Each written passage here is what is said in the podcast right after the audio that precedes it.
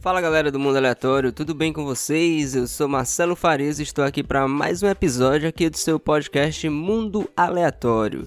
E no programa de hoje, bora falar de cosmologia, né? Há tempos que a gente não fala aqui de um dos temas preferidos aqui do nosso podcast, então hoje vamos tratar de cosmologia. E logo aqui no comecinho, meu querido ouvinte, né? Só lembrando, se você quiser entrar em contato com a gente, você tem o mundoaleatório48@gmail.com. Você vai lá, mundoaleatório48@gmail.com.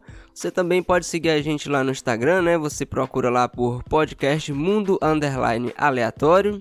Né? A gente vai encontrar a gente também lá para você dar aquele feedback do que você tá achando aqui do podcast, sugerir temas aqui, né?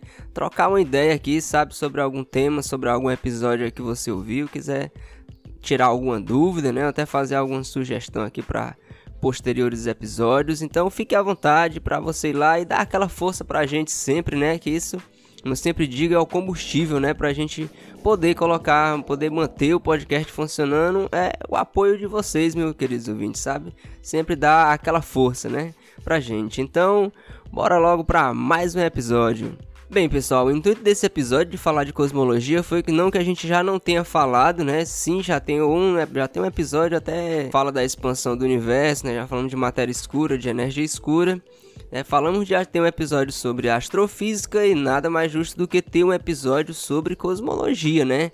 É claro que a cosmologia é, um, é ampla, né? Então a gente teremos com certeza muito mais episódios como esses que já teve nessa pegada de cosmologia. Mas hoje a gente vai trocar uma ideia mesmo sobre a essência da cosmologia. Vamos definir, né? Afinal, como ela se diferencia, né? Da astronomia, da astrofísica e trocar uma ideia sobre assim, o que, que seria o cerne, a raiz da cosmologia, né?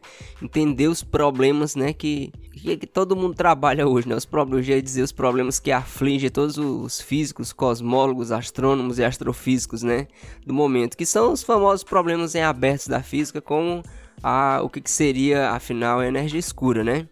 Bem, galera, então é importante a gente come fazer aqui um, né, até um disclaimer, né, fazer a, logo a diferença aqui no começo do episódio sobre o que, é a cosmologia e o que é, a astrofísica, astronomia, física, né? Como essas ciências se diferenciam.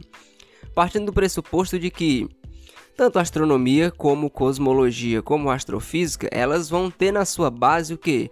As duas, vamos dizer assim, as duas ciências que vão trabalhar com, eu ia dizer as duas ciências exatas, né? Mas as duas ciências que vão formar a base das três, que é matemática e física, né? As leis da física é o que vai que rege o nosso universo, então é a partir do estudo das leis da física que a gente vai aplicar para estudar o cosmos, né? Então, a divisão que a gente faz é por questão mesmo de que está ficando cada vez mais amplo o conhecimento, né? Então é para facilitar os estudos, né? Aquela velha história, ninguém vai conseguir dar conta de tudo. A, gente né, passou daquela era lá da Grécia Antiga, né? Onde o camarada era filósofo, ele era físico, né? Ainda nem tinha física ainda, mas o, o que seria equivalente? O camarada era filósofo, físico, químico, e era tudo. O cara né, era, era sociólogo, o cara pintava ali de tudo porque se tinha uma divisão, não se tinha né, a universidade, não tinha toda a divisão que a gente tem hoje. Então, com todo aparato que a gente tem hoje, então se requer cada vez mais que você vá sofisticando, né? Você vá como se você fosse afunilando cada vez mais essas áreas do conhecimento, né? Isso não vale só a título dos mais diversos linhas de pesquisa que tem nas áreas de doutorado e de mestrado, mas vale para a área do conhecimento. Então, a, a, no caso, a astronomia, né? A astronomia ela, ela, já é mais ampla, né? A astronomia ela vai como se ela é a base, né?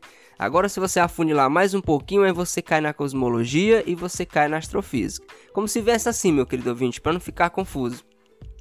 Você tem a matemática e tem a física, são ali os pilares, né? O que sustenta é o que você precisa para estudar astronomia.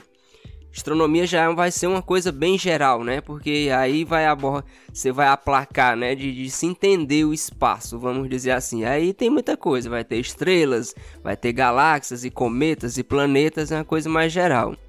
Agora, se você quiser afunilar mais ainda, ah, quero estudar só algo relacionado ao à expansão do universo. Opa, camarada vai para cosmologia.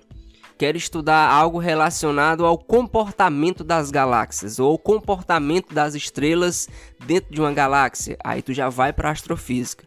Em ambas as situações você vai usar muita matemática e muita física para estudar isso. Você vai você vai estudar o movimento de uma estrela, então você vai modelar isso, você vai usar as leis da física e a física como usa matemática, então você vai usar matemática e física para isso.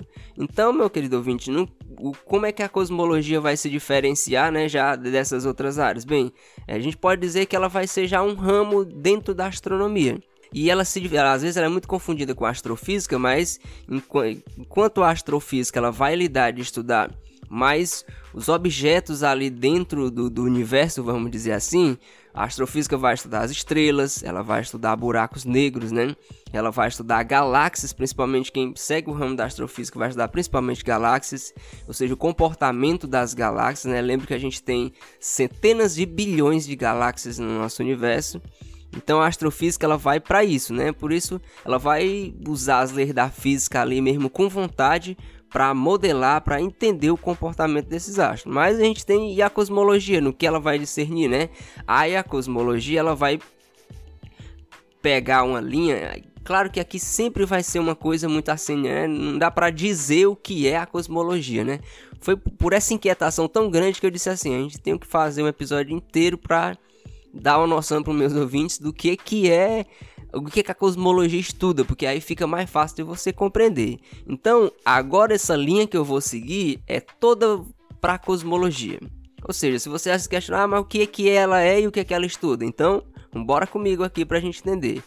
A cosmologia, ela começa partindo assim de, uma, de algo que não, não, não vai ser assim do nosso cotidiano, sabe? Por exemplo, é, você deixou um, você deixou sua caneta cair, você deixou o seu lápis cair, um copo que caiu, uma panela que caiu aí na sua cozinha, você foi lá fazer o, o almoço. Então, aqui a, a gravidade, né, que a, a, o que faz os objetos caírem são a gravidade, né? Eu vou pegar a gravidade que é pra gente ter uma, uma noção do, do como essas coisas elas, elas não cercam, elas estão aqui no nosso cotidiano, mas quando a gente passa para a escala astronômica, quando a gente sai da Terra, sai do nosso planeta, aí já são coisas fora até da nossa compreensão, né? Do, do que a gente está habituado a observar. Que, por exemplo, a força gravitacional, né? Vamos começar a coisa bonita aqui, né? A gente já tem um cast, né? A verdade é que eu já abordo isso. Mas uma coisa que a gente tem que, já que vai falar de cosmologia, é dizer o seguinte: essa história com certeza você já ouviu de que o Big Bang foi uma explosão e ainda é retratado, inclusive em livros didáticos, é falado se na verdade que foi uma, explosão, né? Isso não aconteceu, não foi uma. Não, quem trabalha com isso, não, não pense que os cosmólogos que estão trabalhando com isso vão, vão chamar isso de explosão, na verdade, né? E aí aqui a gente já faz logo uma das grandes perguntas da cosmologia, né? Uma das grandes indagações da cosmologia, que seria, a gente vai bater ali, a gente vai começar lá no, no que seria a origem do universo. E aí já começa aquela coisa. E aí, teve mesmo um começo? O Big Bang foi um começo realmente, né? Que é aí que vai a confusão. O Big Bang nem foi uma explosão, e nem podemos dizer que ele foi ele não, não se propõe a explicar o começo a origem do universo. Ele explica a evolução do universo. A gente olhando, usando novamente as leis da física, usando principalmente, né, as leis da física vão se basear em cima de observação, ou seja, com base no que a gente observa hoje, porque quando a gente fala assim com base no que a gente observa, até parece que é uma coisa trivial, parece você olhando para um, um fim de tarde lindo e se contemplando com aquela beleza aqui do nosso planeta, né? Não, cara, são observações e muito cálculo em cima disso, né, para a gente confirmar o que realmente a gente está vendo. Então, com base na estrutura atual do nosso universo, com que a gente observa, muito importante isso, né, que daqui a pouco a gente pode fazer uma observação e muita coisa pode mudar. Mas com base no que a gente observa, o que se sabe é que o universo ele, ele já houve uma época, vamos dizer assim, da existência dele, né? Houve uma época muito quente uma época muito quente e, e que ele era muito, muito, muito pequeno mesmo, sabe? Então, o que a gente sabe é isso. Foi isso que é chamado de Big Bang, é isso que é chamado de. erroneamente foi chamado de grande explosão.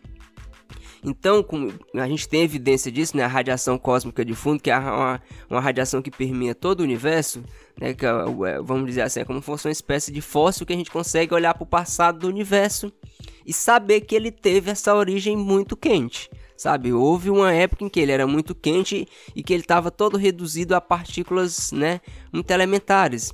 Ou seja, você não tinha átomos sequer no universo. Olha só, hoje a gente tem. Olha a complexidade de coisas que a gente tem no, no nosso planeta, né?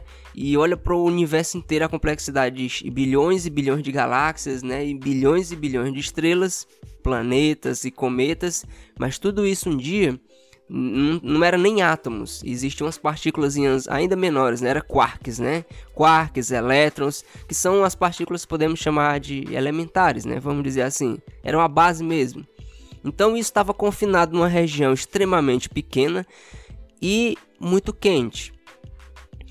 E coisa fundamental aqui para a gente entender, quando o universo estava nesse estágio dele, muito quente, né? Não se fazia sentido sequer falar em tempo e falar em espaço.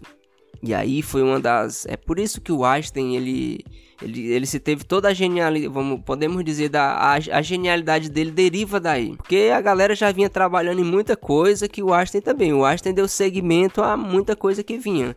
Lembre-se que assim, às vezes, né, até uma coisa que eu acho principalmente aí com o advento do, dos famosos memes, tem muitas páginas que se propõem a falar de divulgação científica no Instagram. A galera, para chamar a atenção do público, acaba muito às vezes endeusando uma galera, né? Os, os, os grandes cientistas, os grandes nomes da ciência. Mas, cara, assim, se você, para quem estuda mesmo, quando você começa a estudar principalmente a história da ciência, né, como essas coisas aconteceram, você vê que teve uma galera sim que teve umas sacadas geniais. O Einstein foi isso, né? Essa questão do, a questão do espaço-tempo, de perceber essa relação que a gente vai já desenrolar aqui, foi uma, uma, uma sacada genial, isso não, há dúvida. Mas, cara, não se faz nada sozinho. Teve muita gente antes dele que, se não tivesse vindo antes dele, ele não teria feito o que ele fez. Isso não vale pro Einstein, isso vale pro Newton também. E você pode pegar qualquer grande cientista, seja qual for a área. Esse cara não fez nada sozinho, não. Ele teve ali um destaque, o cara teve uma visão que as pessoas ainda não tinham tido. E se ele não tivesse vindo, com certeza teria vindo outras pessoas. Não sei quanto tempo demoraria, né? Se não tivesse tido Einstein, teríamos descobrido a teoria da relatividade? Cara, possivelmente sim teria, alguém teria percebido, alguém teria começado a estudar aquilo, ou outras pessoas, se não só uma, mas outras pessoas, e talvez não tivesse se desenrolado, claro, da forma que se desenrolou com Einstein, mas teria sim, porque o terreno já estava fé, a semente já estava plantada, né? Você sabe, plantou a semente, uma hora ela vai nascer, contanto que tenha condições ali para que ela nasça, né? Água, sol, então uma hora vai, ela vai nascer. Então a ciência é desse jeito, né? Não se engane, uma, hora essa descoberta chegaria, né? Então, que é, que é pra gente, às vezes, tem muito aquilo dentro da ciência, de você endeusa demais, como se, se aquele cara não tivesse vindo, não teria sido descoberto. Não se engane com isso, meu querido ouvinte. Isso é, isso é muito uma visão que é repassada, né, pro público geral. Às vezes pessoas não é boa intenção de se divulgar a ciência, né? E se tem mesmo as inspirações, a gente é um, é, a, a, nós somos seres humanos movidos por sentimentos, então o que se mais procura é isso, né? A gente você sempre se espelha, né? Começa. Você sempre tem algo ali a se espelhar, para se inspirar, e isso não tem nada de errado, né? É só bom pra gente entender isso também, né? Até pra gente não achar que, ah, esse cara aqui não dá para chegar no nível dele porque ele fez isso, ninguém vai ficar, não, isso aí não, não rola, não, isso aí não existe, né? Isso aí todo mundo é capaz e uma da... por isso é bom de você perceber, olhar para a ciência, ver que ela é feita por pessoas e que ela é um tijolinho que vai sendo construído aos poucos.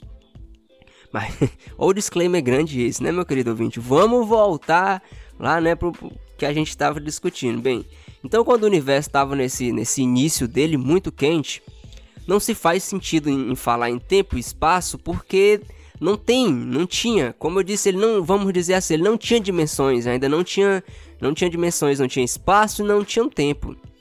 O tempo e o espaço, vamos dizer assim, começou a surgir a partir desse momento esse momento aí que a galera chama de erroneamente, como eu já disse, de explosão, né?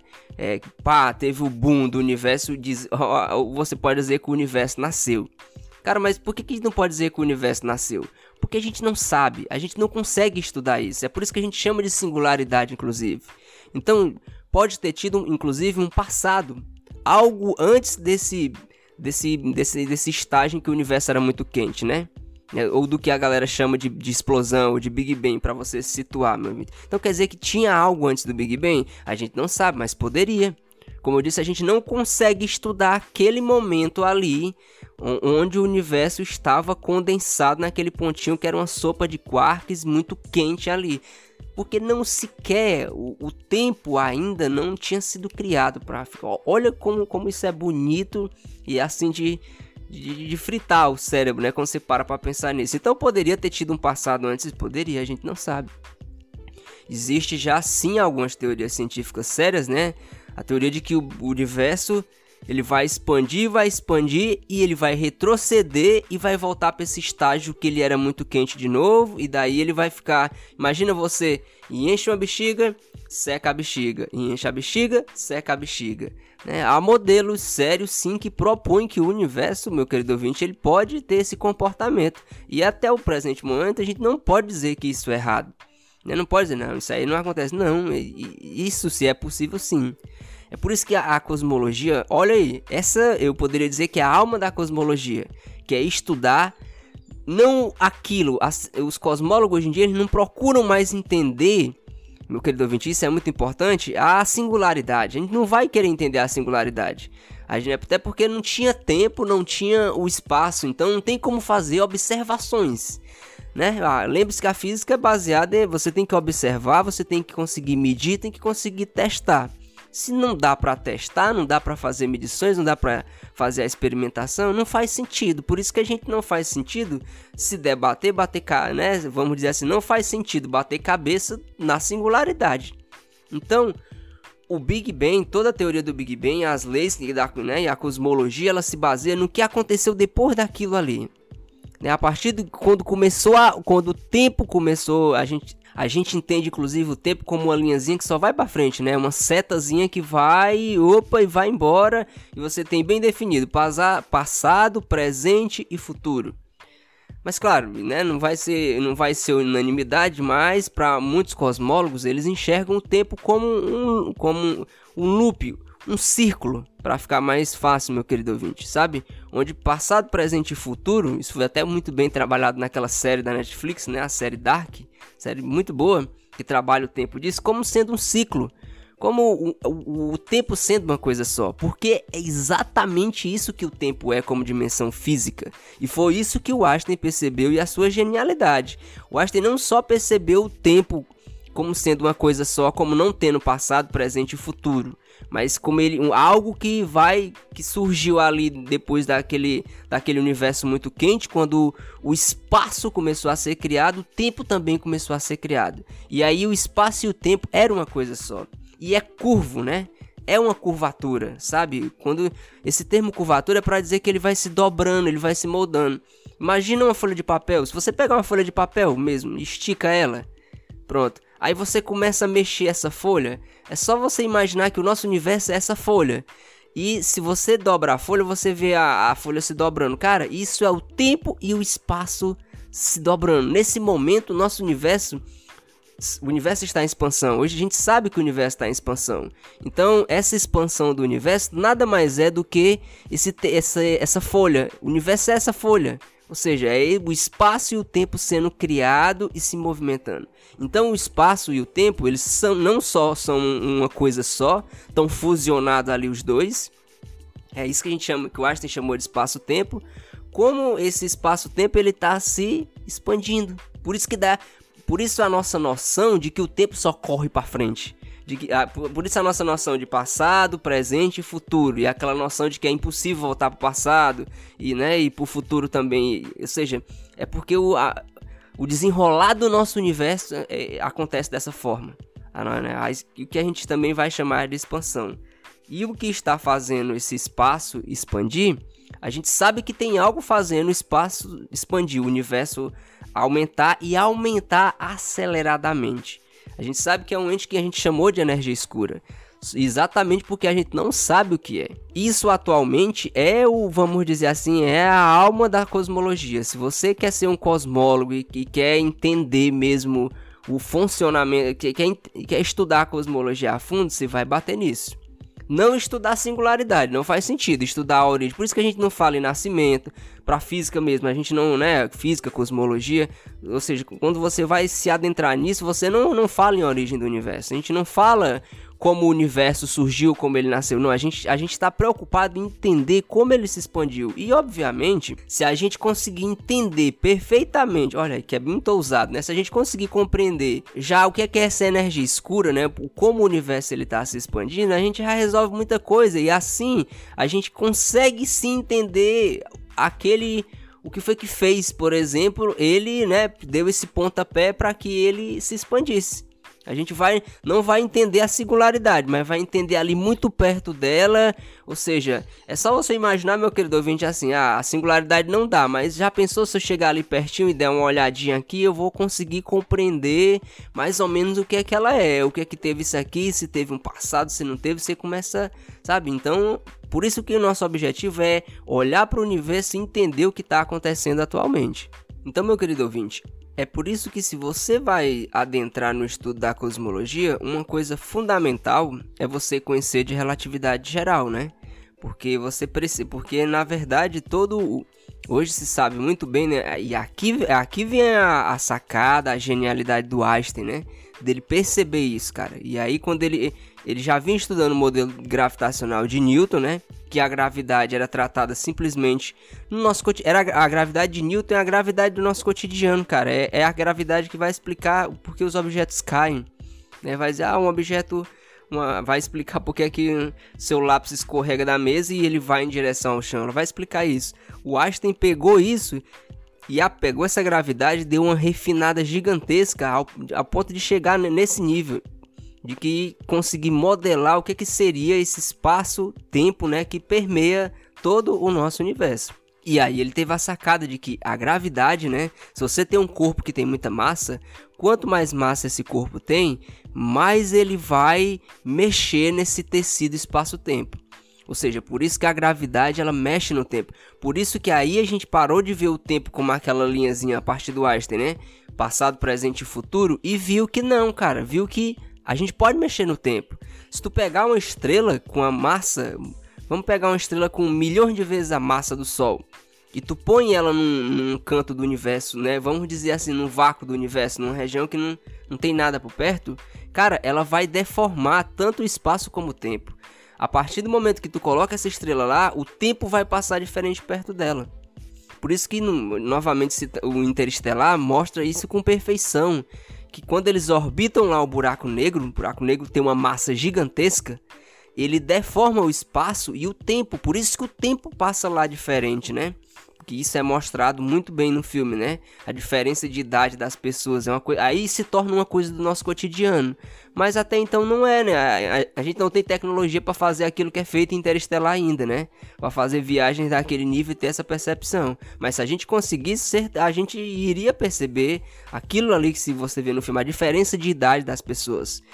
E isso foi, isso é o que eu acho mais genial da teoria da relatividade, e eu acho mais genial do Einstein foi exatamente essa sacada que ele teve de perceber isso, né? Que o, aí a gente deixa de ver o tempo como passado, presente e futuro e vê que o tempo ele pode ser moldado, ele pode ser maleável. Você pode realmente, né? E aí ele pode ter esse comportamento cíclico, você vê que, porque você vê que ele é uma coisa só. Mas novamente foge aos limites aqui da compreensão do, do, do nosso cotidiano. Nosso cotidiano continua passado, presente e futuro sem alterar, você segue a sua vida.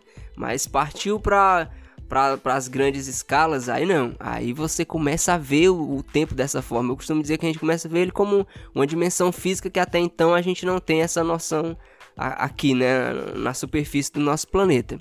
Então, meu querido ouvinte, a cosmologia ela vai E eu, por isso que eu, que eu disse que precisava de um episódio para dizer o que é cosmologia. Sempre que alguém me pergunta o que é cosmologia, eu sempre ficava assim, cara, tá com tempo para ouvir? Porque a resposta fácil não tem. A resposta fácil é essa que você acha aí na internet, que é cosmologia. Ah, vai dizer lá, né, ciência ou área da astronomia ou área da física que vai estudar a evolução do universo, né? É, essa daí não, não convence nada, né? Você fica, não, essa é a resposta. Essa, isso que vai ser a cosmologia, né? Vai ser isso. E aí, já que a, o, pra gente, né, deixar aqui bem, bem, bem produtivo, né, meu querido ouvinte. Então quer dizer que o, a gente vai, a cosmologia, ela vai começar a estudar como o universo tem se comportado desde quando começou essa expansão do espaço-tempo, né, e continua então você vem buscando olhar de lá o que veio acontecendo, porque lembra, só tinha quarks, depois entrou em cena a força nuclear forte e aí juntou os primeiros núcleos atômicos. E aí depois o que é que veio? Força eletromagnética, né? E começou a juntar os elétrons com esses núcleos atômicos para formar o primeiro átomo, que foi o átomo de hidrogênio, né? Que nada mais é do que um próton e um elétronzinho ali orbitando ele. E depois você teve a força gravitacional que veio pegar esses átomos de hidrogênio, juntar nas primeiras nuvens de gás e fazer essas nuvens de gás entrar né, em eh, começar o processo de fusão nuclear, no qual um elemento ele vai se transformando em outro, aí você tem hidrogênio se transformando em hélio, e aí foi e aí você teve a primeira estrela, teve a primeira chama, a primeira luz no nosso universo, né? Podemos dizer assim. E aí depois de estrelas, você teve como essas estrelas começaram a colapsar em supernovas, em buracos negros e moldar toda a estrutura atual que a gente tem aqui do nosso universo. Então a cosmologia ela vai olhar para isso. Só que no meio desse caminho, você já é de se imaginar, aconteceu muita coisa. Um dos maiores, vamos dizer assim, problemas abertos da física e no caso da cosmologia, porque se você for estudar energia escura, você vai parar na cosmologia, né? É exatamente esse problema, essa questão que a gente chama de energia escura, porque a gente não faz ideia do que seja. O que se sabe é que o universo está em expansão e tem expansão acelerada e tem algo provocando essa expansão. E aí você, o que se sabe até o momento é que outra coisa da, da genialidade do Einstein, o Einstein quando ele propôs esse modelo para explicar o universo, né? Ele achava que o universo era estático, né? Tem toda aquela questão da constante cosmológica, que foi o que ele colocou, porque o, nas equações do Einstein, tu imagina que louco, meu querido ouvinte, o, que você está estudando, você está lá fazendo o seu modelo de universo, você está lá com as equações prontinhas, mas quando tu começa a fazer os cálculos, tu diz, o universo não está parado, o universo está se expandindo. Aí, cara, mas não pode, o universo tem que estar tá estático. E aí o Einstein começou a mexer nas equações, né, desenvolveu essa constante cosmológica exatamente para deixar o universo parado. Mas hoje a gente sabe que essa constante cosmológica que ele colocou para deixar o universo parado é exatamente a energia escura, né? É exatamente isso que está fazendo o universo se expandir. Ou seja, ele, ele, o Einstein, para você ver não, o Einstein, não só o Einstein, mas como a, o nosso método científico é poderoso, como a física e a matemática são poderosas. O cara nem sabia, nem era a ideia dele, ele só estava usando matemática para modelar as observações dele ali. Então, e de repente ele viu que o universo estava em expansão e a gente sabe que é energia escura. A gente não sabe o que é, que é energia escura, a gente sabe que ele está se expandindo. Isso é muito empolgante, né? Principalmente se você. interessante, né? Se, se a gente vai chegar a isso, vai chegar ao ponto de se descobrir o que, que seria realmente é, essa expansão, né? Então eu diria que um dos maiores problemas da cosmologia que se re... porque assim, se você resolve a energia escura, cara, simplesmente você vai, se você sabe o que é que é energia escura, você descobre por que, que o universo está em expansão. Então tu vai entender como ele começou a se expandir, como ele está se expandindo aceleradamente, você vai resolver com certeza uma pá de problema certeza que você vai enxergar alguma coisa sobre a grande, né, a grande assimetria que a gente tem, o nosso universo é formado de matéria. Você tem prótons, nêutrons, elétrons, né, se juntando para formar os átomos. Mas no cast de, de, radiação, inclusive, o cast passado, eu falei sobre os pósitrons, né, que são as antipartículas do elétron. Mas o próton também vai ter o antipróton, o nêutron também tem um antinêutron, né? a matéria, como a gente conhece, ela tem um oposto dela, que é a antimatéria. E quando as duas se encontram, elas se aniquilam e liberam uma quantidade gigantesca de energia. Inclusive, é, é tem muitos estudos exatamente, né? A matéria, a antimatéria, a gente consegue produzir antimatéria, mas numa quantidade muito, muito, muito pequena. Não dá para produzir. Estamos longe de se produzir ela em larga escala, porque se você consegue dominar a produção de antimatéria, a gente teria um dos maiores, uh, teríamos descoberto o melhor combustível que se pode ter, né? Porque um, uma fraçãozinha de antimatéria é capaz de liberar uma quantidade gigantesca de energia, né? Então é um grande problema também que está relacionado lá com o início do nosso universo, né? É essa para onde foi a antimatéria do universo? Essa é a pergunta. Para onde foi a antimatéria? A gente só tem matéria, teria que ter antimatéria na mesma proporção. Mas cadê a antimatéria, né? E um problema que já não, eu diria assim, sai da alçada da, cosmo, da cosmologia e vai mais para a astrofísica, é a matéria escura. Você com certeza já ouviu falar, meu querido ouvinte deve estar se perguntando. E a matéria escura nessa história aí?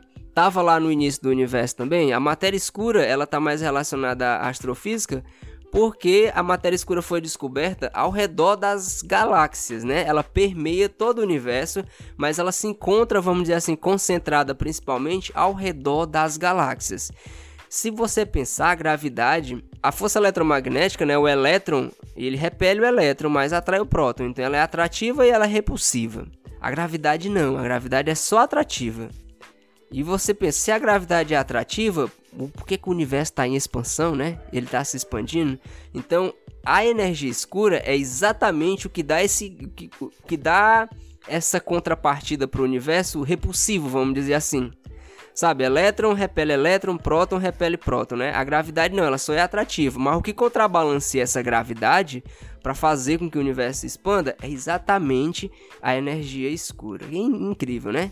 E assim, a, a, a matéria escura ela dá a coesão para as galáxias ficarem estáveis, para que exatamente nas galáxias não vá voltar a ficar a se atraírem e voltar a se fusionar lá naquele início quente de novo. Então ela meio que dá essa estabilidade entre as galáxias, por quê? Por que, que a gente descobriu a matéria escura? Porque a gravidade também atua nela, ela também produz força gravitacional.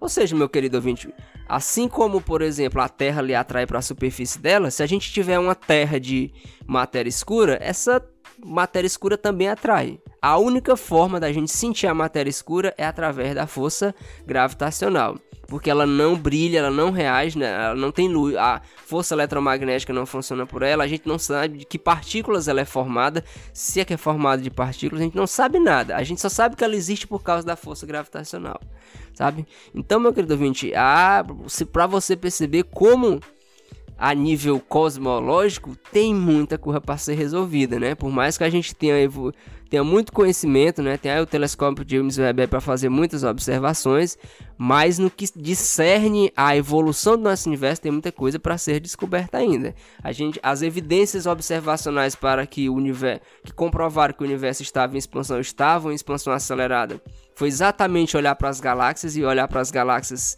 se afastando. E essas galáxias não estavam se afastando porque uma está se acelerando assim. Elas estavam se afastando exatamente, estão se afastando, aliás, exatamente porque tem mais espaço sendo criado. É uma analogia muito boa a da bexiga. É, eu já acho meio manjado, mas é muito boa. É, é, imagina assim, vou inovar aqui, meu querido ouvinte. Imagine uma parede, uma parede Pode ser branca, pode ser verde, da sua cor preferida, mas que seja só de uma cor só, tá bom? Eu vou usar aqui o branco porque é mais clássico. Imagine uma parede branca e aí você vem com a tinta preta bem forte e você faz três pontinhos de tinta, sabe? Três pontinhos, do jeito, do formato que você quiser imaginar, meu querido ouvinte. Três pontinhos, imaginou? Parede branca, você faz três pontinhos, cada um com uma certa distância um do outro, tá bom? Pode ser perto, pode ser distante. Aí tu imagina que esses pontinhos começam a se afastar um dos outros, mas não porque os pontinhos estão andando, vamos dizer assim, mas porque de repente a tua parede começa a aumentar, a tua parede vai ficar cada vez maior. Se a tua é como se tu tivesse dando um zoom na câmera, é a melhor analogia. Tu dá um zoom, tá? A coisa tá bem longe, aí tu dá um zoom e se aproxima. Agora tu imagina isso com a parede, a parede dando um zoom, ela aumentando de tamanho. É mais ou menos isso. Olha, o, os cosmólogos que me perdoem, mas a energia escura é o que dá esse zoom no universo, ou seja, é o que aumenta o universo, é o que está fazendo o universo aumentar. E como tem mais espaço sendo criado, obviamente essas galáxias elas estão se afastando. Não porque elas estão sendo, vamos dizer assim, elas estão andando, estão sendo empurradas, mas é porque tem mais espaço e esse espaço vai carregando ela. Lembra da história lá do que o Einstein percebeu que na verdade nosso universo o espaço e o tempo era uma coisa só. Lembra da folha de papel que é o espaço-tempo? É só você imaginar a folha cada vez ficando maior. E como a gente está imerso, né? A gente está dentro do universo, a gente tá nesse espaço-tempo. Então, à medida que o espaço-tempo aumenta, né? Vai, as coisas vão se afastando, né? Então aí tu vai percebendo, por isso que tu vai percebendo o tempo passar e você vai vendo mais espaço sendo criado dentro do universo. É algo assim fascinante, né? A gente já vai, a gente a mente assim. Você pode passar horas e horas só refletindo sobre isso. E meu querido ouvinte, era isso que eu tinha para trazer aqui para vocês, era a explicação do que é que é a cosmologia. Eu trou esse é o principal problema da cosmologia. Daria para entrar em detalhes aqui, mas ficaria muito técnico, né? Meu objetivo não é isso, era só trazer que ficasse acessível para todo mundo, para quem estuda física, para quem não estuda, para quem só tem curiosidade sobre o que é que é a cosmologia. Agora você tem um ferramental a mais do que aqueles, porque se você for procurar vídeos ou coisas explicando, você vai ver só aquela coisa muito superficial falando de cosmologia. E eu achava, acredito que a cosmologia merecia sim essa explicação mais condensada assim do que ela é, mas ao mesmo tempo de uma forma que dê para todo mundo entender.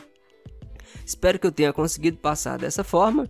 Deixo aqui meu abraço, meu agradecimento a quem chegou até aqui. Esse hoje ficou um cast mais curtinho, né?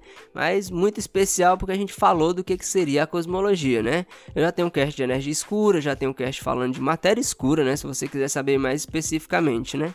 E isso, meu querido ouvinte, é o que é, é a cosmologia. Se você ficou interessado em descobrir, em estudar como o nosso universo está se expandindo, está evoluindo, né? Bora arregaçar as mangas aí, estudar muita física e matemática, para depois a gente cair nesse, atacar esses problemas aí com vontade. E quem sabe, meu querido ouvinte, se não é você que vai descobrir o que é, que é energia escura, por que, é que o nosso universo está se expandindo, para onde foi a antimatéria e quem sabe, né, você for parar ali numa área de astrofísica, se interessou mais por astrofísica, descobrir o que é que é a antimatéria, desvendar o que é que seria realmente a gravidade, né? Lembre que a gravidade é essa força que ela só é atrativa. Então o universo está se expandindo por causa da energia escura. E quem mantém a estabilidade das galáxias é o que? É a matéria escura, que chama de matéria escura porque a gente também não sabe o que é, né? Então vou ficando por aqui, meu querido ouvinte, vou deixando aqui o meu abraço, né? Fiquem bem, se cuidem e até o próximo episódio, meu querido ouvinte. Um abraço.